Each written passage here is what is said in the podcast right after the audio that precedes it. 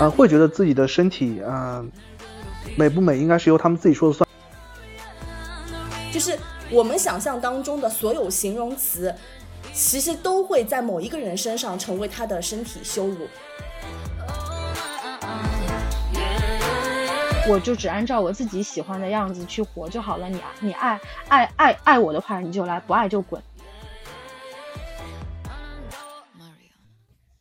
大家好，欢迎收听 Never Too Late 为时不晚第二期节目。这将是一档从普通女性视角出发，分享、赞美、批判、感悟生活的节目。现在是北京时间啊三月十六日晚上九点零八分，我是维尼。我继续邀请了我的好朋友咪咪和独立摄影师李老师（括号女性私房写真）（括号完毕）一起参加这一期节目的录制。两位先打个招呼吧。大家好，呃，我是本节目的老嘉宾咪咪。呃，大家好，我是李彤彤。上一期节目播出之后呢，就收到了一些朋友的反馈。嗯，对李老师还有李老师从事的行业很感兴趣，所以呢，我们就今天展开聊一聊李老师呃主要从事的女性私房写真，就是这个行业，然后以这个话题来展开。就首先因为呃就挺好奇的，然后其实也不是很了解，呃，先请李老师介绍一下这个行业吧，就是这个行业当中可能面临是怎么样的客户啊，收费情况怎么样，行业水平怎么样？啊，你要说，嗯，怎么介绍这个行业的话，那其实这个行业也只是，嗯，摄影行业的一个分支而已。其实，呃，并不是像大家想的，呃，这么神秘。虽然大家可能关注，呃，私房摄影这一块都会，嗯，可能更加好奇那些镜头之外的一些事情。但是，啊，反正我们一会儿再会展开来讲讲。其实，嗯，并不是像大家想的有这么多。嗯，各种奇奇怪怪的事情吧。就我觉得大家一开始听到这个行业的时候，肯定会产生一些联想嘛。就包括我今天也有去搜了一些新闻，然后你只要打几个关键词，然后旁边跳出的一些新闻链接标题就已经挺骇人的，然后一定多多少少是会有带有一些性暗示在里面。所以就想问一下，就是一般嗯是怎么样的客户会选择来拍私房照？就他们的拍摄目的大概是什么样的呢？啊，这个问题啊，我也想到今天肯定会有人来问，因为我们平时嗯发了一些作品，大家一般最常问的问题就会说，呃，这些呃女性出于什么样的目的想来拍这些照片的？那么今天我就是也想在这里呃跟大家呃说一下关于这个问题。我们摄影师是真的不知道他们为什么会来想拍这种的，我们只能是，因为我们不会去问客人说是啊你为什么会想来拍这照？说白了，我们啊这种收费的私房摄影师，我们也只是呃收钱办事啊，我只能这么说。但但应该也会聊一聊吧？啊，可能在现在大家的大众审美的这个观念里，那么。呃，都会觉得可能这个身体的美好啊，也也就这么几年吧。那可能会有有一些人想来记录。那么啊，还有一些目的，嗯，就是涉及到他自己拍摄之后会有什么利益。那这种的，那可能这里就不不方便说了。没有，我补充一下，李彤彤可能这里他讲的比较隐晦吧。就是我来归纳总结一下，一种就是所谓的记录身体的美好。可能很多女生觉得青春特别短暂，或者我身材比较好的时段就只有那么几年吧。可能比如说，嗯，结婚生子了之后会有变化等等。还有一种可能就是他这个照片拍出来之后，有可能他是利用这些照片去盈利的。嗯，那这种确实不是不不是很方便展开说了，但是，呃，不得不否认吧，就是有这样一类的群体是存在的，对吧，李老师？啊，就是一类作品，大家可以去正规的网上看。呃，还有一种目的呢，大家可以啊，可能有些会在推特上面会有一点吧。那那李老师，我有看过你朋友圈发的，还有就是你社交媒体上发的那些照片，就你很有自己的特色，你的镜头语言，我觉得就是很有你的风格。你的照片每次的视觉冲击力，还有那个色调，都都很很特别。呃，因为我觉得是呃，你如果一张照片你让嗯大家看到，你首先去关注一些呃呃漏了多少啊，或者是嗯嗯这里。你说难听点，这里大这里小啊，那我觉得那这种照片其实就是完全没有意义了。所以我觉得你尝试一些尝试一些色调或者是一些啊有冲击的构图，就是能让大家就是把注意力放到这个照片的整体上，而不是去关注一些就啊不那么健康的人去关注的那种点。呃，但是我觉得男性摄影师跟女性摄影师啊去拍同一个人那。的确，视角的确是会会有不同，嗯，不管说情绪啊，或者是嗯他的一种角度啊，的确是跟我们男性不太一样的，因为嗯男性从镜头里去表现女性，那跟女性从镜头里表现女性是不一样的。就是我我个人比较好奇的一个问题啊，我相信就是听这个节目，就大家可能也会好奇，就是是不是所有的来拍啊私房照的，就是。女性都是属于像有模特这样身材的，还是就是这个就是大家也包容度很大？嗯，基本上来说啊，来拍照的女性啊，不管她身材如何，但是她起码她都是没有呃身材焦虑这方面的问题的啊，因为嗯，我觉得一点可能是因为啊。本身会比较自信，那第二点，呃，第二点，呃，说不要脸一点，就可能会对摄影师有信心吧，我觉得。明明你觉得呢？就是我觉得，就是谈到说，对于身身材没有焦虑的女性，我我真的是觉得，嗯。好，好像多多少少认识的女性朋友，大家都都是有一点这样的。就听李老师这样分享的话，我瞬间还还蛮钦佩，以及还蛮羡慕他们的。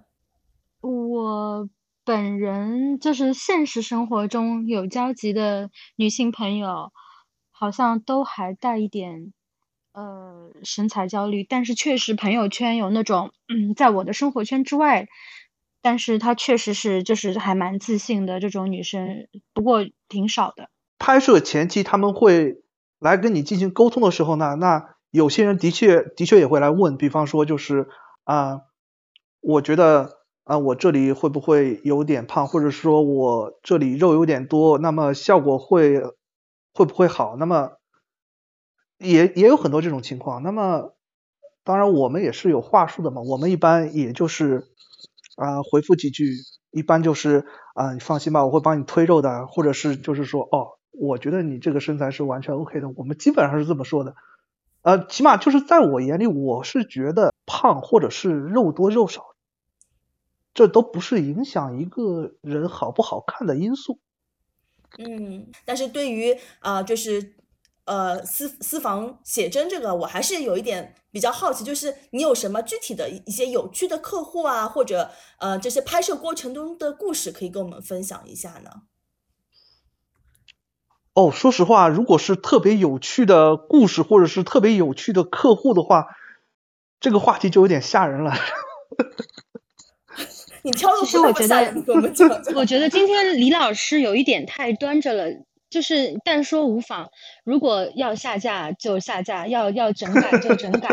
你你就是哪怕就是就带着镣铐跳舞，你也先舞起来。我觉得李老师今天真的就是太端着了。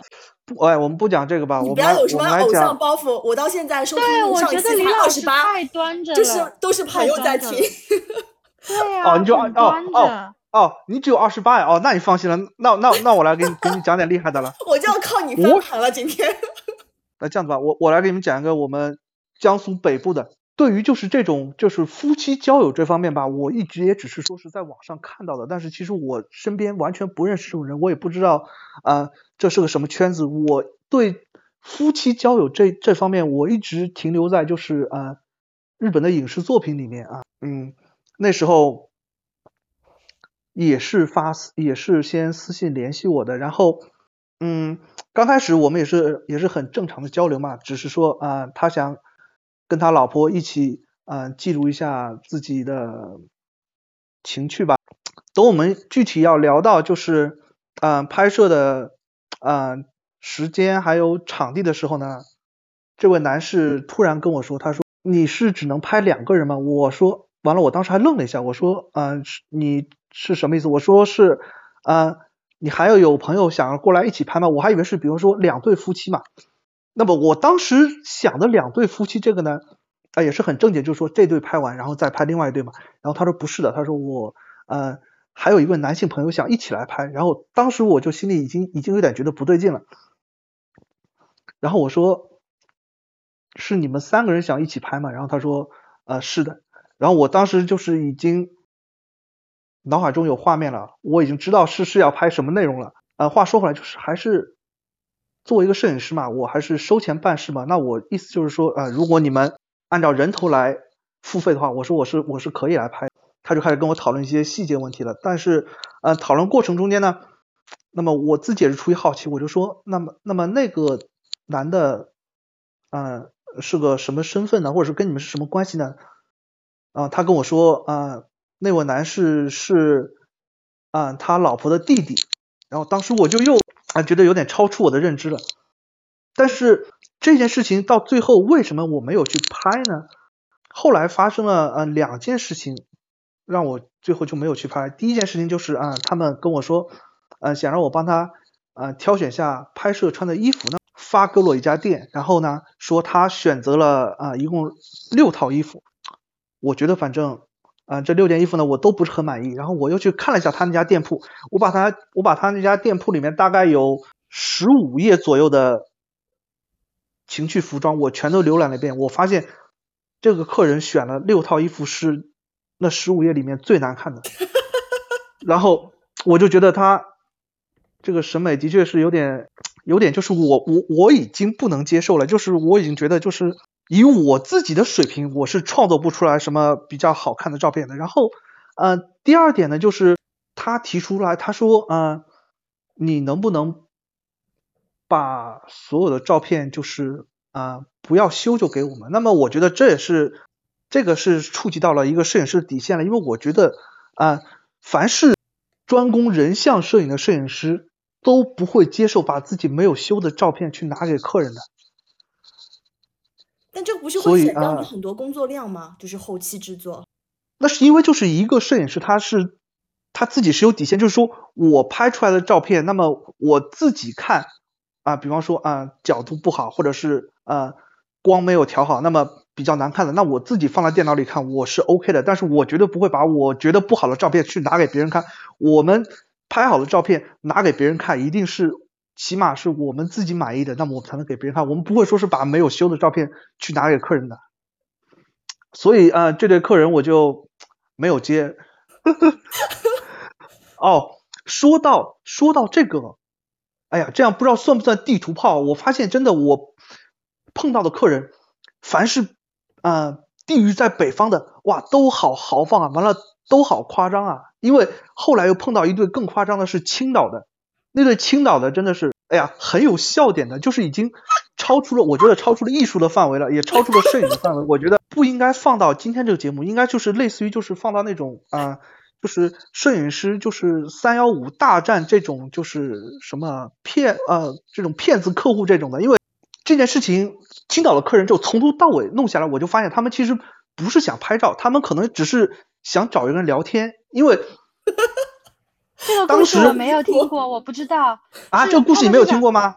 他们是想寻找优质单男吗？他们是想寻找单男，但是他们根本不在乎优质不优质，他们只啊，是想找一个人。这里有一个有一个知识点，我怀疑呃我们这个播客的广大的听众因为过于纯良，可能不知道优质单男的这个概念。这里就是因为我这个高强度冲浪以及就是特别喜欢呃涉猎一些比较这个 kinky 的这个。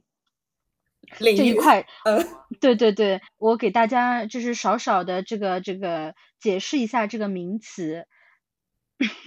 这个如果有机会翻墙，呃上一些这个呃 T 打头的这个这个社交软件，就会发现这个软件上面有很多以什么什么小夫妻开头的这种账号，都是打着这个多人运动啊，这个 Switch 啊这些这些名头来呃吸引。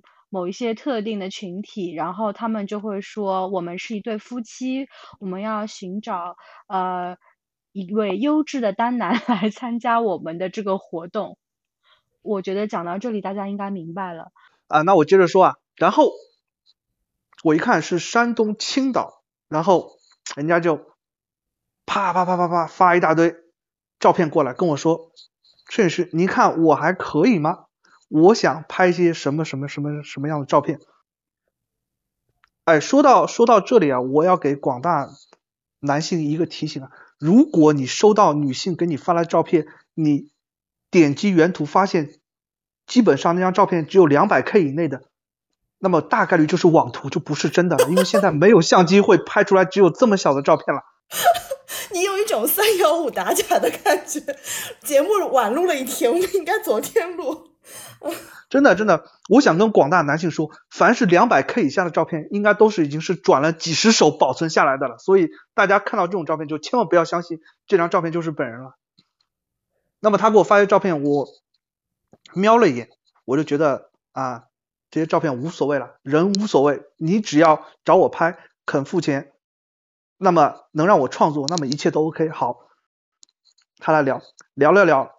说要啊加个联系方式，加完之后就是很正常的，就是聊了一些就是正常人拍照该问的问题。那么都问完之后，大概啊有一个月就完全没有联系。然后过了一个月之后呢，他大概是晚上十点多的时候会又过来聊两句，然后每次聊两句呢，基本上就不超过五分钟就没声音了。那么当然，作为一个摄影师，我们一般就是客人。发一句，我们回一句。那么如果我们回了一句之后，客人没有再回的话，那我们绝对不会说是再追在后面，就是不停的去发消息的，因为啊这样子会显得就是啊比较廉价嘛。所以呢，他每次不回我之后，那我也就不去找他了。然后大概过了好几次都是这样子，就是他每次晚上十点钟就会给我发几句这种啊无关痛痒的问问点拍照的问题。然后后来有一天晚上，我就突然醒悟了。他又给我发两句，然后我就我就我就问他，我说你是不是在啪啪啪？然后他说是的，终于被你发现了。然后我就说那你想干什么？然后他跟我回我老公想让你给我发号指令。然后我心想哦，我说原来你们是这么玩的。当时其实我心里已经有点不爽了，你知道吧？因为我觉得啊。那么你每次来问我一些拍照的问题，那么我还是很认真的回答你的嘛，对吧？但是其实你现在就是其实是在当做把我当做就是你们一个这种夫妻生活的润滑剂了，对吧？我觉得 这个我不太能接受。然后 工具人，所以所以所以当他当他给我打出那行字，说我老公希望你给我发号一个指令的时候，然后我当时想都没想，我就回了一句，我说那你现在。对着你老公喊“玉帝哥哥，快操我！”然后回完这句之后，然后那边就再也没有消息了。所以你也没有给他们拍照哎，到最后。对，因为我因为我发现，其实对于就是客客人方面来说，我觉得就是拍照的客人跟那些啊，其实比方说去购物买东西的客人，其实有一些相似的，就是他们嗯会过来跟你聊很多很多的，其实一般。都不一定会会来找你拍，或者比如说他会买东西，就是真正想来拍的，其实话没有这么多的。哦，也是。所以就是你分享两个，其实是是就是就咨询拍照过程当中，然后发现有点不太对劲的，然后最终也没有成交这个买卖的故事，对吧？第第一段是由于审美关系，然后被你拒绝了，然后第二个故事是实在。有点让人就是匪夷所思，然后把你当做了工具人，然后被拒绝。哦，那真的还蛮离谱的。其实我觉得，因为因为我们其实，在在拍的拍的过程中间，其实我们已经很小心，就是怎么说呢？就是我们其实不管客人会怎么想，但是我们其实已经尽量不去接触客人的身体了。就像就像我一样，因为我我有一次拍完之后，那个客人都会跟我说，他说他说彤彤啊，我发现你是我拍照碰到就是啊最有礼貌的摄影师。我说为什么？他说你让我换姿势的时候，他说别的摄影师有的时候都会直接就是啊可能是用手会拍一下我的屁股或干嘛。他说你每次让我换姿势，你都是拿那个手指戳一下我，就是说哦你这里挪一下，这里挪一下。我说我的确不想碰你啊。嗯，讲到这个，就是因为大家都知道李老师最近在，就是这这方面的这个呃业务比较多，很多人就会问我啊，你你怎么能接受的？哦，你这个不担心的？我就觉得就是问出这样问题的人就很业余，就是他们问这些问题的时候，就是眼神里面带着那种非常异样的色彩，就是想想听一些就是非常怎么说，就是。花边的也好，下流的也好，就是就是想想想了解一些这样的内幕，但是我觉得就是这只是一份工作而已。如果一个摄影师他够专业的话，一定不会有什么问题的，对吧？啊，因为是有有很多工作其实都是啊，就是啊异性在私密的空间里进行的，对吧？你说啊啊，比如说那些呃画油画的呀，对吧？你说什么健身教练啊，对吧？你你哪怕说是医生的，对吧？对吧？那其实都都是这样子的，对吧？但是你有没有听说过，对吧？哪个去看妇科的女的，对吧？把裤子脱了，最后被被医生勾搭走的，对吧？没有的呀。有啊，勾搭走倒没有，但是性骚扰性骚扰的有啊，有很多啊。是。嗯，你要这么说的话，其实那么如果是在这个圈子里来看的话，那这这种情况，这种情况有没有？那这这种情况，那肯定也是有的。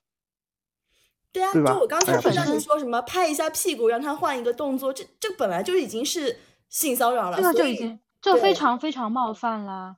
怎么说呢？因为可能是因为啊，这个门这个摄影的门槛现在的确的确是比较低。那种比如说你只是买了个相机之后，买了个相机你就满世界啊找小姑娘说是啊我们大家来互勉拍些私房吧。那么这种的，那么就跟那种练了几天肌肉，然后就就开始在 A A P P 上注册一个什么健身教练，然后去要教别人健身，我觉得其实是一个道理。那么他们本身的目的就不纯，那么他们拍出来的照片，那肯定也不会好了。所以又要解释一个名词了，这里互勉是什么意思呢？还是要给大家讲一下，我觉得。啊，互勉其实就是这个字面上的意思，就比方说啊，一个摄影师就是啊，我免费给你拍，但是你你也要免费来当我的模特啊，其实就就是就是这么意思。这个其实啊，互勉这种行为是一种呃很健康的行为，但是就是啊。那可能有些人会用在不健康的地方。我我这边不得不说，就是李老师还是照片的质量，包括审美，这真的非常的好。就稍后把你的信息留在我们的 show note 里边，大家有兴趣的话也可以预约拍拍摄私房照。这边我我我们再回到那个拍摄私房照这个这件事情本身啊，就是刚才你也有提到过，就是大部分来拍摄的那些女性，其实比较共通点，就我们不谈刚才讲那种极端的特别的离谱的案例。然后，如果是单单身一个女性过来拍，然后要求留下一些就是对身体美好的记忆，首先她们得非非常非常的自信。那从你的角度来看，就是就是女性对于自己身体身材的要求，现目前的状况下面，你觉得是合理的还是过高的？就是在现在这个社会，或者是说从啊以前从这种父权制度一直到现在，那么就是大家可能会潜意识的觉得，就是女性的身体，呃。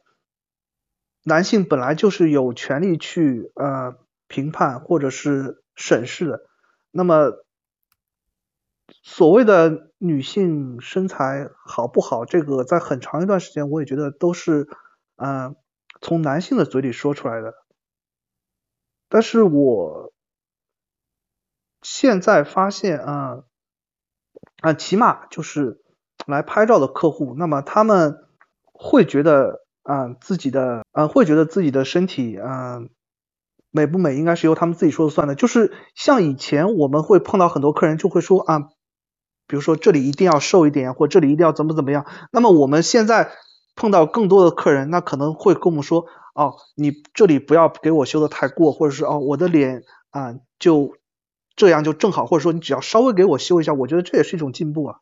嗯，对，这个这个听上去还真的让人挺高兴的。我这边分享一个我自己的故事，就我两年前去西双版纳旅游，然后在当地报了一个非常商业化的，就是游客的旅拍的那种项目，然后拍完照之后回到上海，然后得到就是精修了片。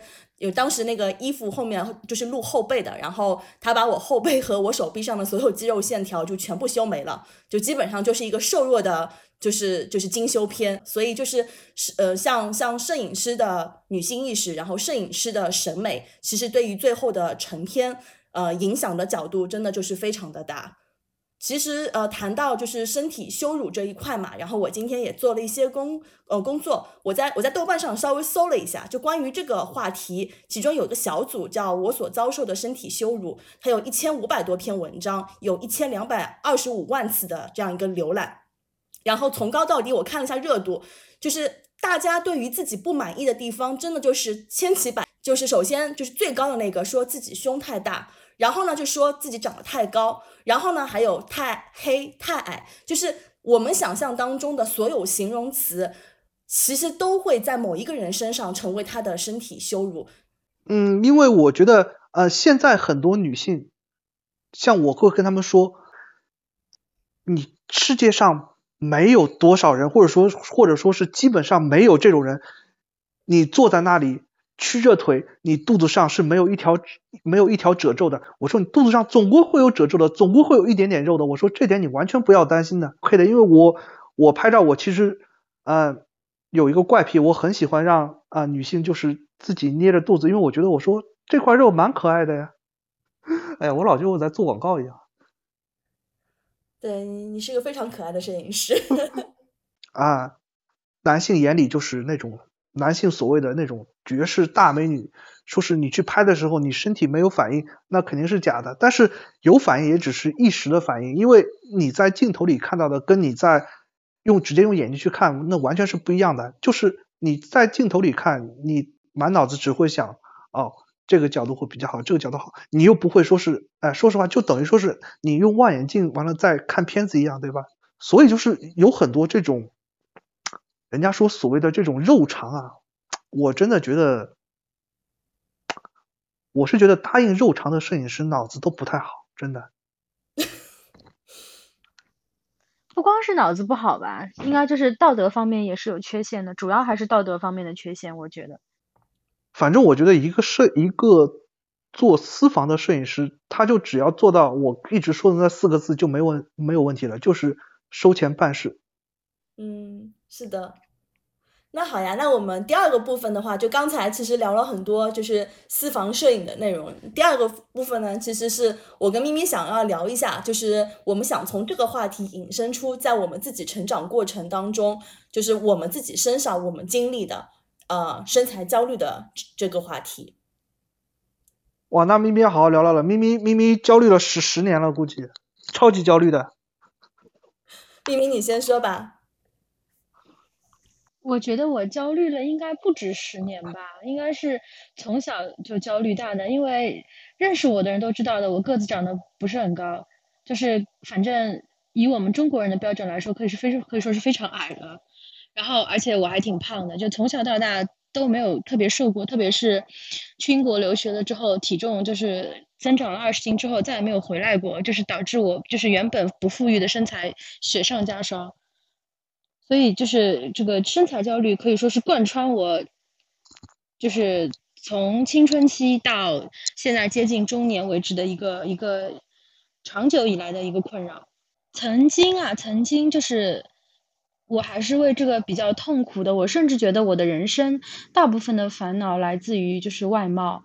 比如说我我会觉得，如果我长得高一点，或者我瘦一点，我漂亮一点，可能我的人生会更美好一点。我曾经一直都是这么觉得的。包括我从呃二零年开始，就是。进入这个医美这个这个行业，不是进入医美这个行业，就是我自己开始医美，其实也是有一些外貌焦虑促成的。嗯，但是后来慢慢慢慢有在和自己和解。比如说，呃，我前年那套就是我自己去拍的民国风的写真，呃，之前第一版的预修。精修师发给我了之后，我发现他把我每一张照片的脸都 P 成那种锥子脸，我就跟他说为什么要 P 成这样？他说因为大部分的，就是女客户是希望自己的下巴是又尖又长的。那我说每个认识我的人都知道我的脸是圆圆的，我你把我修成这样，那就不是我了。所以我说你还不如就是把我往比较像我的方面修，就不用刻意的 P 成那种呃窄肩。不叫窄肩，叫叫天鹅颈、公主肩，就是细腰、长腿那种，那种就是很典型的旗袍身材。我说我本人并不是那样的，那最后呈现出来的结果就是还还蛮丰腴的。其实民国时候有很多女生的身材也是那样的，月份牌上的女孩子不都是圆脸吗？嗯，就像就像我就像我今天下午去谈的那个客户，他也是。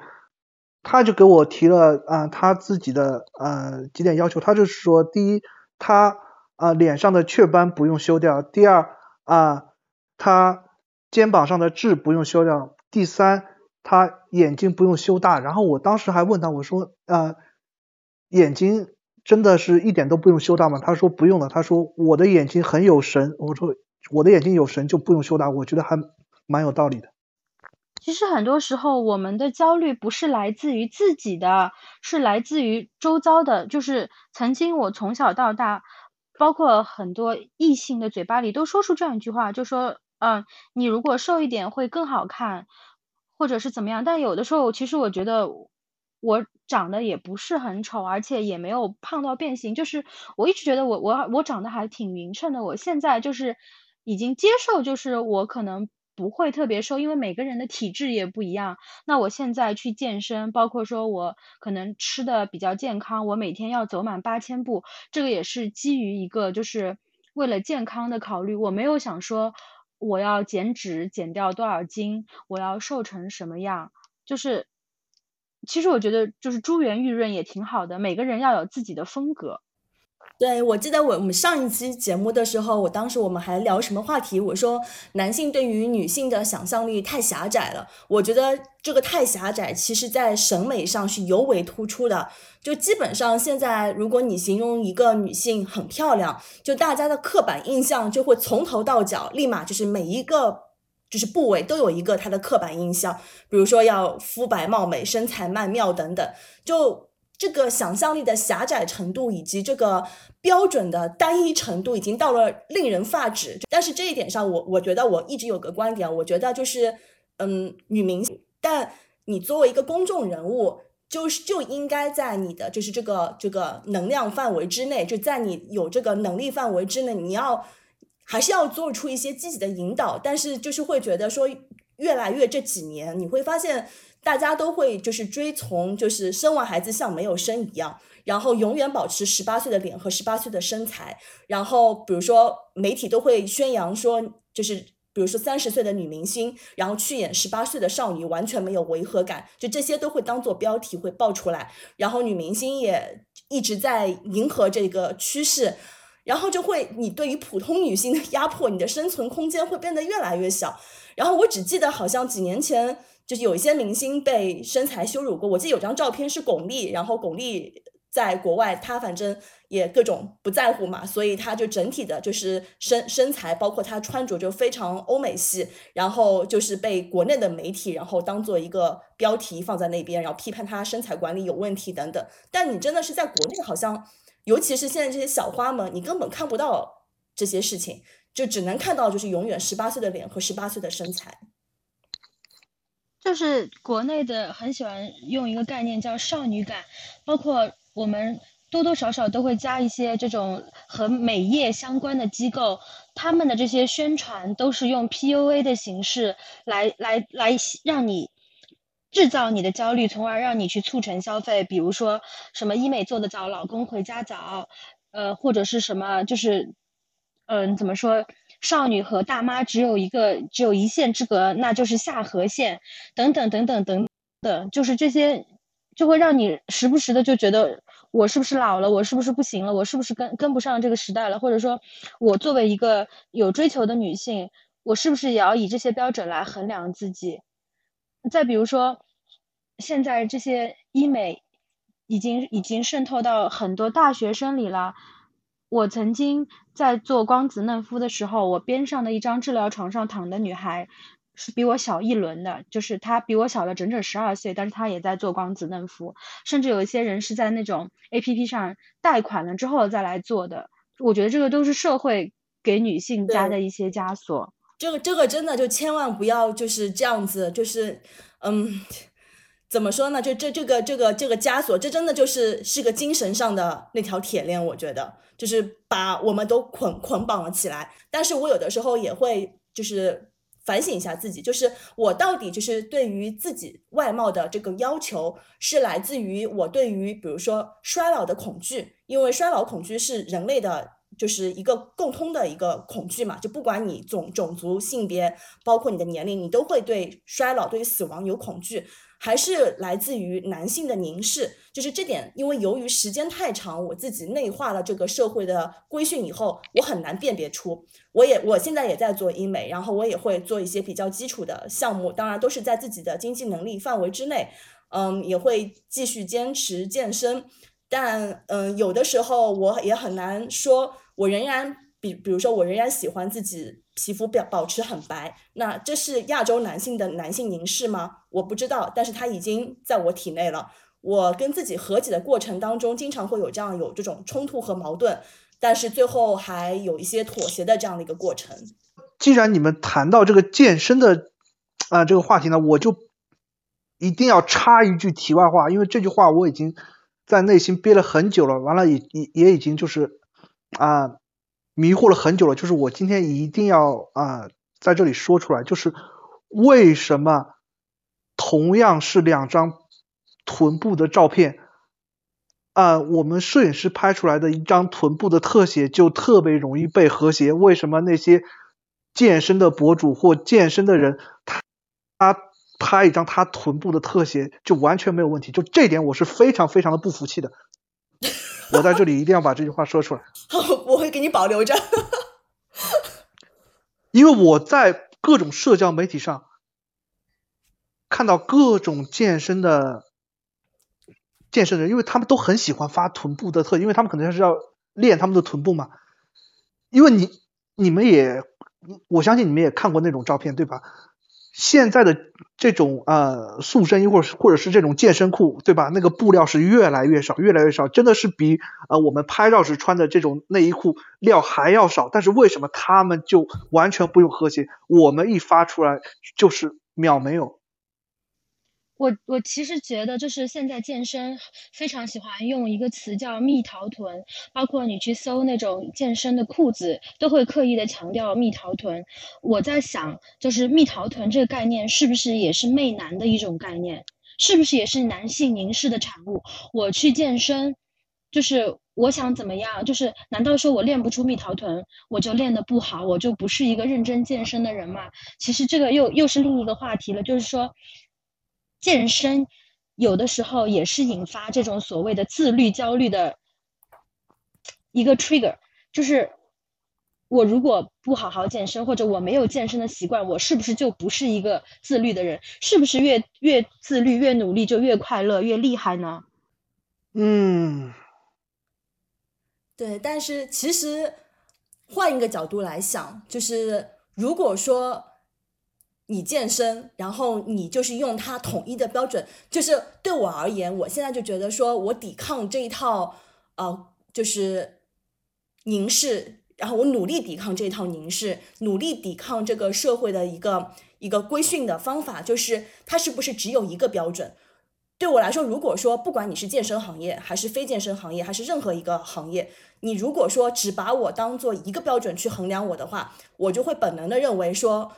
这是不对的一件事情，就是我更愿意就是听顺应自己的发展的意愿，或者顺应自己的发展的能力，然后变成自己的样子。但是我不希望别人把一个唯一的一个标准，然后套在我的头上，然后告诉我说你这件事情是做对了和做错了。所以我觉得一样道理，如果健身的地方只有一套标准的话，那它跟男性凝视、跟那些教化规训是一样的。就是我们还是要做到做到自洽吧。就就比如说我自己，因为我。呃，因为我的这个长相、身材的限制，我应该很早很早就是已经自动的，就是退出雌竞了。因为我本身就不是大部分国内直男喜欢的这一个型，所以其实不加入雌竞，反而让自己会会有更广阔的一些发展。就比如说之前我有一个朋友说，能不能推荐一些呃，就是衣服给他，因为可能我朋友什么的还觉得我是一个在。时尚方面有自己想法的人，那我发了一些衣服给他，他就会说啊，你推荐我的这些衣服都很不显腰身，因为我还蛮喜欢这个日本的时尚的。那有有有一种这个日系的风格是追求呃自然宽松的，他的衣服不会像国内很多就是这种时尚 tips 给你的说，个子矮的女生不要穿长裙，个子矮的女生不要穿太鲜艳的衣服，个子矮的女生要强调。这个腰线一定要穿高腰的，或者个子矮的女生要穿高跟鞋拉长比例等等等等，我通通都不认同。就是说，我现在也不会刻意的穿高跟鞋，我也不会就是就是穿特别有有腰线的衣服，甚至有的人可能会觉得像孕妇装。但是我觉得就是以以舒服以自然为主就好。简单来说就是。以健康为前提，如果你的身体状况是健康的，那么其实随便你胖，随便你瘦，随便你高和矮都可以，只要你自己舒服，你喜欢就好。哪怕说，比如说，嗯，一那个瘦白幼这个审美一直在被嘲讽、被讽刺，可是我本身生下来皮肤就挺白，而且我长得也挺显小的，那这也不是我的错。就我们都追求皮肤白皙，那这是这是刻在我们亚洲人骨子里的一些东西。我我我觉得我们也不要矫枉过正，也不要觉得这个有什么不对。那咪咪，你是不是也很讨厌现在网上很多人说的“纯欲”这个词呢？啊啊，这个真的，“纯欲”这个词就是简直就是让人让人让人讨厌到就想死。